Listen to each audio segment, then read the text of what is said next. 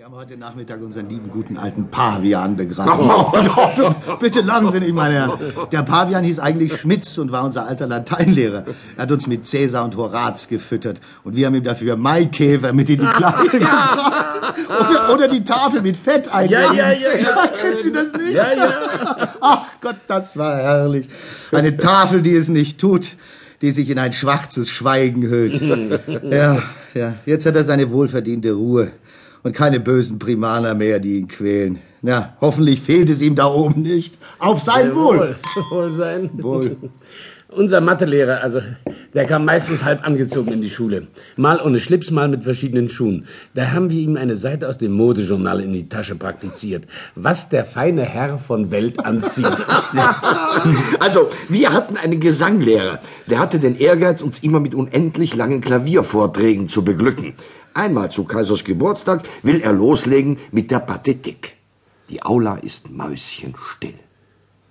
Birr, birr, macht der Flügel. Birr, birr. Ja, ja, da haben wir eine Kette über die Seiten gelegt. Es geht auch mit Seidenpapier. Also wir haben mal... Äh, Kennen Sie das? Wenn man Kreide in die Tinte tut, dann schäumt das über und gibt eine grandiose Schwindelei. Oh, ja, ja, ja.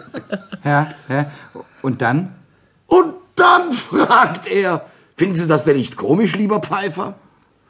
Ich weiß nicht. Aber meine Herren im Vertrauen, träumen Sie nicht auch noch manchmal von der Schule? Natürlich. Ja, also ich gehe manchmal im Traum mit meinem Jungen zusammen aufs Penal. Natürlich habe ich keinen Schimmer.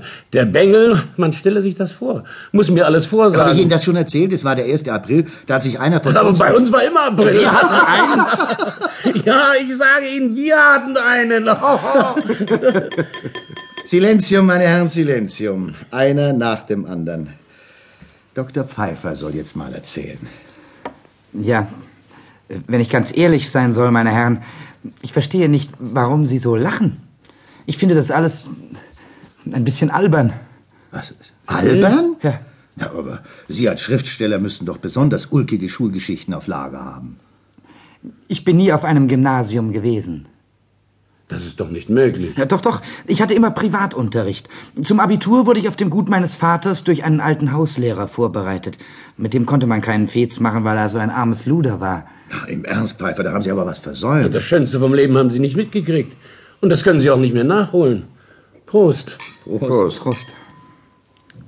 Aber warum kann er das eigentlich nicht nachholen? Aber ich bitte Sie, Justiz. Also Spaß beiseite, meine Herren. Er ist mit Abstand der jüngste von uns. Wie alt sind Sie, Pfeiffer? 27. Fast noch ein Jüngling im lockigen Haar.